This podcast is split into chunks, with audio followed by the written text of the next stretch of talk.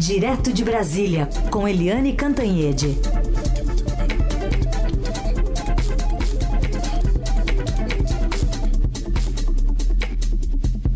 Bom dia, Eliane, bem-vinda.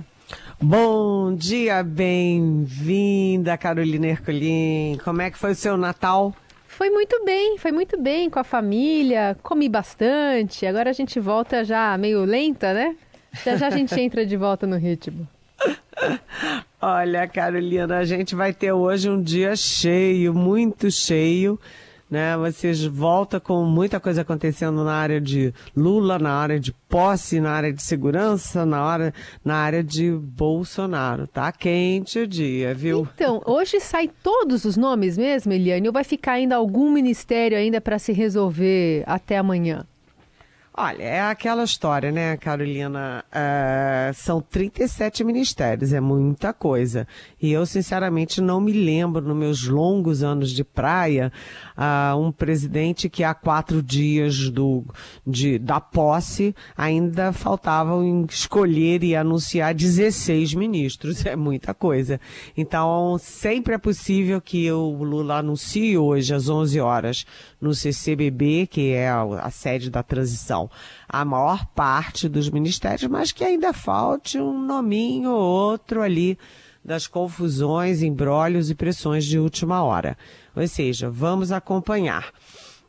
O fato é que ontem o Lula deu, privilegiou os três grandes partidos eh, de centro no Congresso. Ele pegou o, o MDB, né? O MDB vai ter três vagas, o União Brasil três vagas e o PSD três vagas. Com isso, eles somam simplesmente nove ministérios. Nove. Mas eles têm 31 senadores, 31 dos 81 senadores, e tem 132, são 140, mais de 140 deputados dos 513 da Câmara. Então, eles são uma força política importante. Só ficou de fora dos partidos é, grandes e médios o PSDB, o moribundo PSDB. Mas a curiosidade no MDB é que a, a, novidade é a Simone Tebet. Sim, a Simone Tebet é uma grande novidade política, não apenas no MDB, mas na política nacional, que ficou com planejamento. Mas olha só os sobrenomes dos dois ministros do MDB no governo Lula. Hum. É, um é o Jader Júnior, que é o Jader Barbalho Júnior. que vai ser ministro das cidades e é filho uh, do Jader Barbalho, super conhecido, né? Ex-presidente do Senado, ex-presidente nacional do MDB, uma figura super badalada, e irmão do Helder Barbalho, que era governador do Pará. E o ministro dos Transportes vai ser quem? Renan Calheiros Filho. Renan Filho, filho de Renan Calheiros, que também foi presidente do Senado, que também é uma figura carimbada ali do MDB. É, lá no, já no PSD, né, são é, parlamentares que são muito desconhecidos da maioria do público. Na agricultura, o senador Carlos Fávaro, do MT é, do Mato Grosso, em Minas Energia, o senador Alex Silveira de Minas Gerais, da Pesca, o deputado André de Paula de Pernambuco. Do União Brasil, né, você tem nas comunicações o, o Paulo Azi, da Bahia, o, no desenvolvimento regional da Via Alcolumbre ou a professora Dorinha, que é mais agora a professora Dorinha cresceu muito no, no, nas últimas horas. E no turismo, Juscelino Filho do Maranhão. Eu acho que ninguém sabe quem é Juscelino Filho. Muita gente nunca ouviu falar também em Dorinha, né? Então, Paulo Azi, ou seja, é, nomes novos para agradar esses partidos grandes e médios. Agora, uh, o PDT deve entrar também com uma vaga importante, que é para o Lupe, que é o, o presidente do PT, o grande conhecido do PT.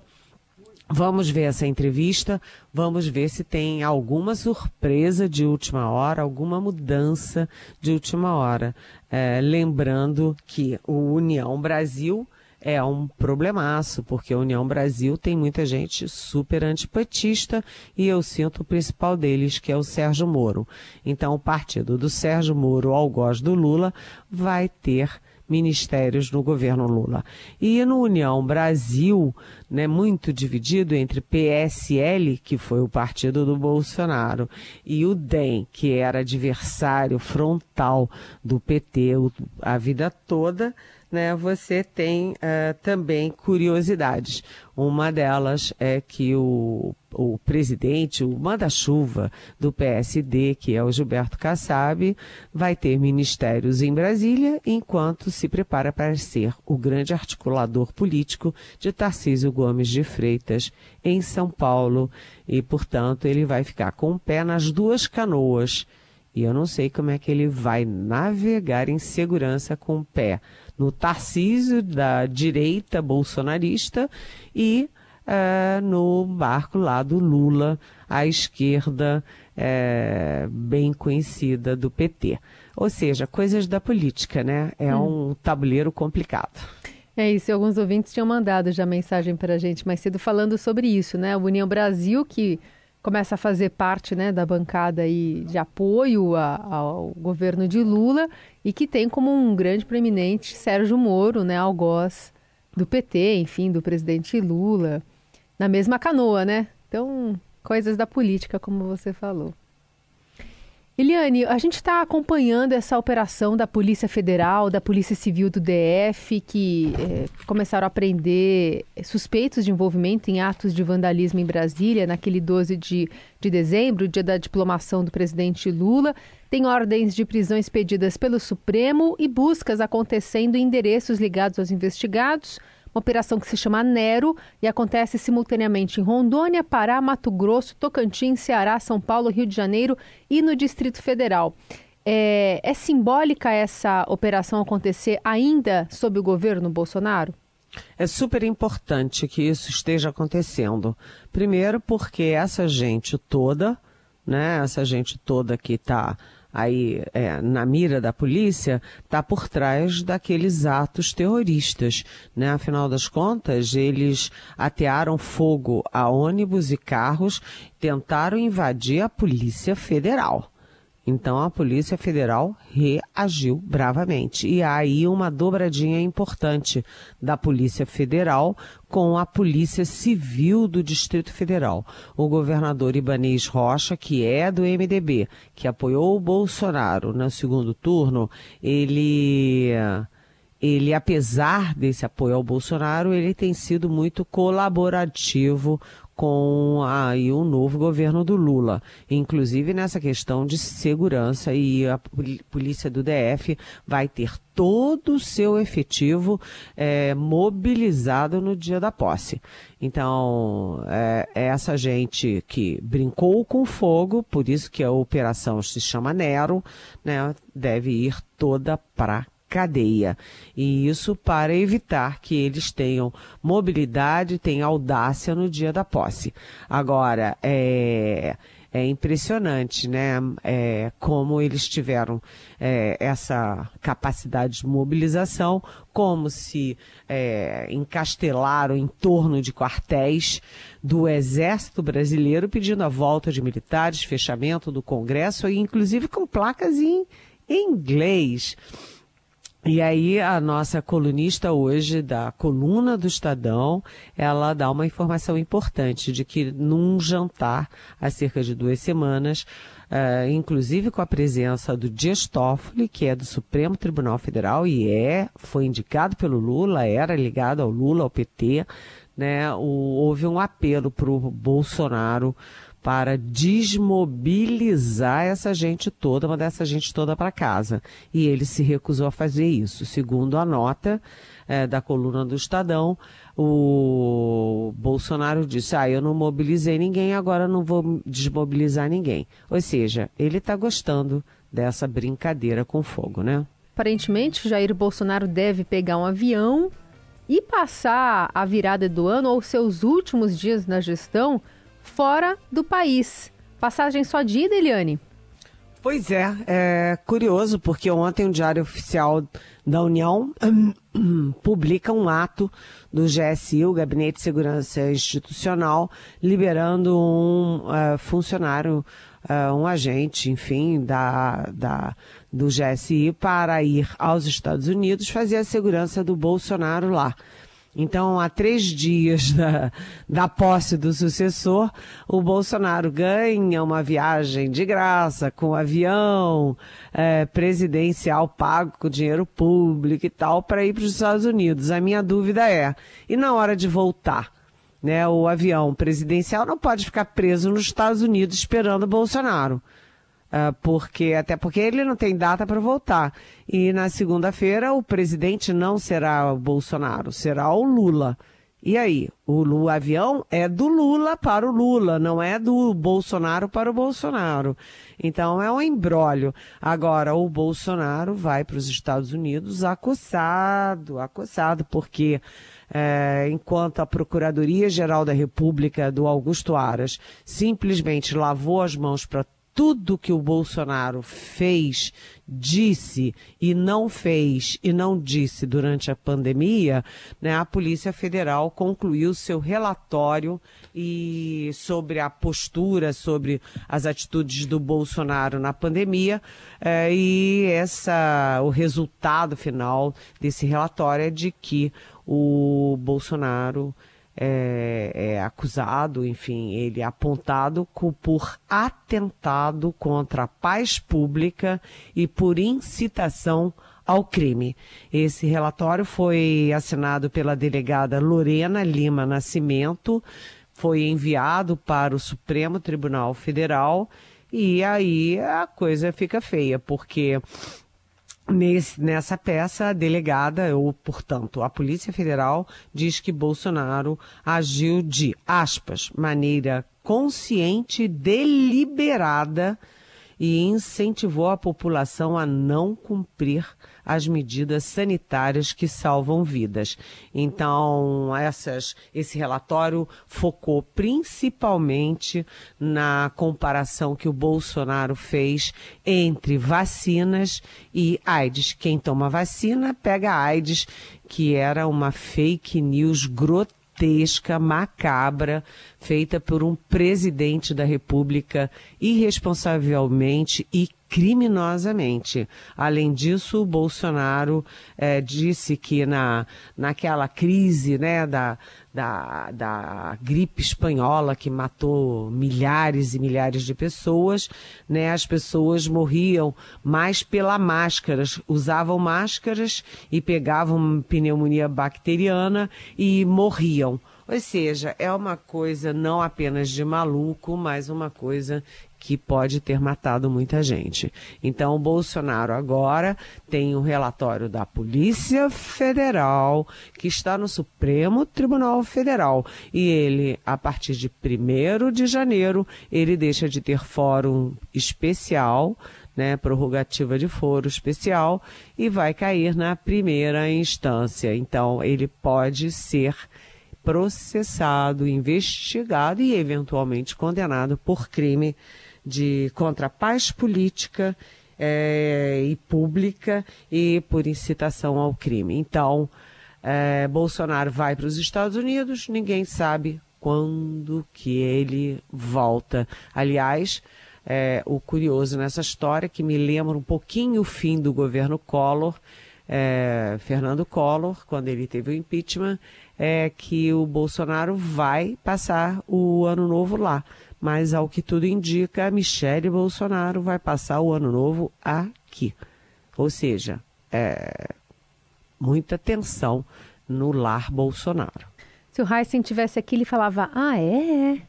Que ele não gosta muito de fofoca, né? Acho que ele não se interessaria por esse assunto, Veliane. Pois é, né? Ele fica acusando nós duas de gostar de fofoca. que injustiça, né? Bom, Eliane, e aí fica essa dúvida sobre quem vai passar, passar a faixa presidencial para Lula. A Janja está administrando né, é, é, essa cerimônia de transição, vai ter o chamado Lula Palusa e tudo mais. Mas da, da parte cerimonial, e que também representa muito para a democracia, né? Se aceitar um resultado, passar essa, essa faixa adiante, o que, que deve acontecer então nesse primeiro de janeiro? Pois é, uh, não apenas pela tradição, mas pelos atos, pela lei, etc, etc, a previsão é de que o presidente que sai passa a faixa para o presidente que entra.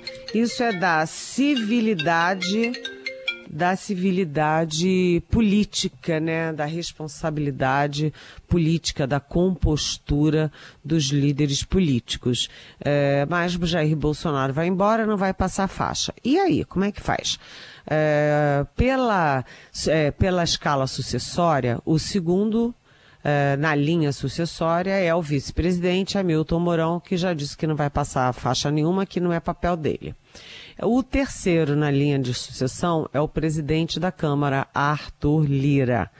Né? Mas muita gente não gostaria do abraço do Lula com o Arthur Lira já no primeiro momento, porque o Arthur Lira é líder do Centrão. Então seria a foto do Lula abraçando o Centrão no primeiro momento.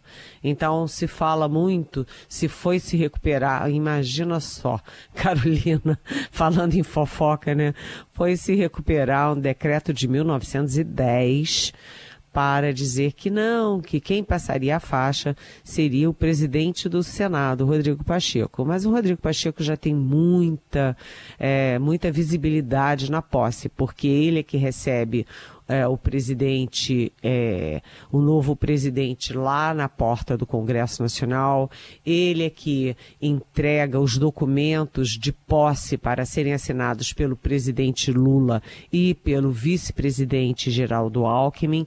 E depois que o Lula faz o discurso, está previsto um discurso do Rodrigo Pacheco. Então ele já tem muita visibilidade, não precisa ser ele a passar essa faixa. Então, a faixa que é apenas uma simbologia, né? O que vale mesmo é a, a, o compromisso de posse e a assinatura no ato, assumindo a presidência. É, mas essa simbologia da faixa, é, eu soube ontem por fontes muito bem informadas do, da equipe do Lula que a intenção é pegar é, representantes da sociedade brasileira, mulheres, homens, é, negros, é, brancos, indígenas, etc., é, niceis e tal, para dar a faixa. Além disso, eles estão programando também é, uma simbologia importante que é algum tipo de encontro, algum tipo de homenagem a familiares de pessoas que morreram de Covid, que são mais de 690 mil famílias, não é? Então teria essa simbologia.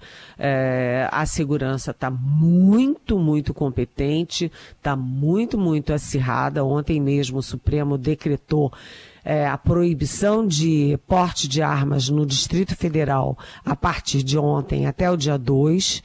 Né? Ninguém vai poder andar armado no dia da posse. Quem for flagrado armado vai ser preso em flagrante.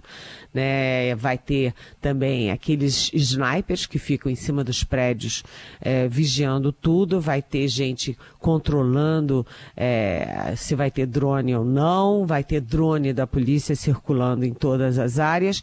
E isso tem duas, dois alvos, né, Carolina? Um é a, o, o, chamado povo, né, as pessoas que estarão na esplanada dos ministérios, é, no, no, na Praça dos Três Poderes, saudando a vinda é, do novo governo, do novo presidente, com mais de 40 artistas convidados pela Janja, que é a mulher do Lula, para animar essa festa da democracia. E também dentro dos palácios você vai ter 24 presidentes e primeiros ministros de países amigos do Brasil. Então, vai ser uma festança, né? E essas coisas todas de atentado para cá, atentado para lá, visam apenas desmobilizar quem quer vir para a festa, criar medo, criar instabilidade, insegurança. Mas olha, gente, não acredita disso não. A festa vai ser bonita e o esquema de segurança está muito poderoso. Muito bem. Eliane Cantanhede, colocando já essas informações, né? A gente está acompanhando todas essas movimentações da, da operação aí em Brasília e em outros estados. E amanhã a gente volta a conversar com ela sobre os retoques finais aí dessa transmissão de cargo. Eliane, obrigada. Boa quinta. Beijão. Até amanhã.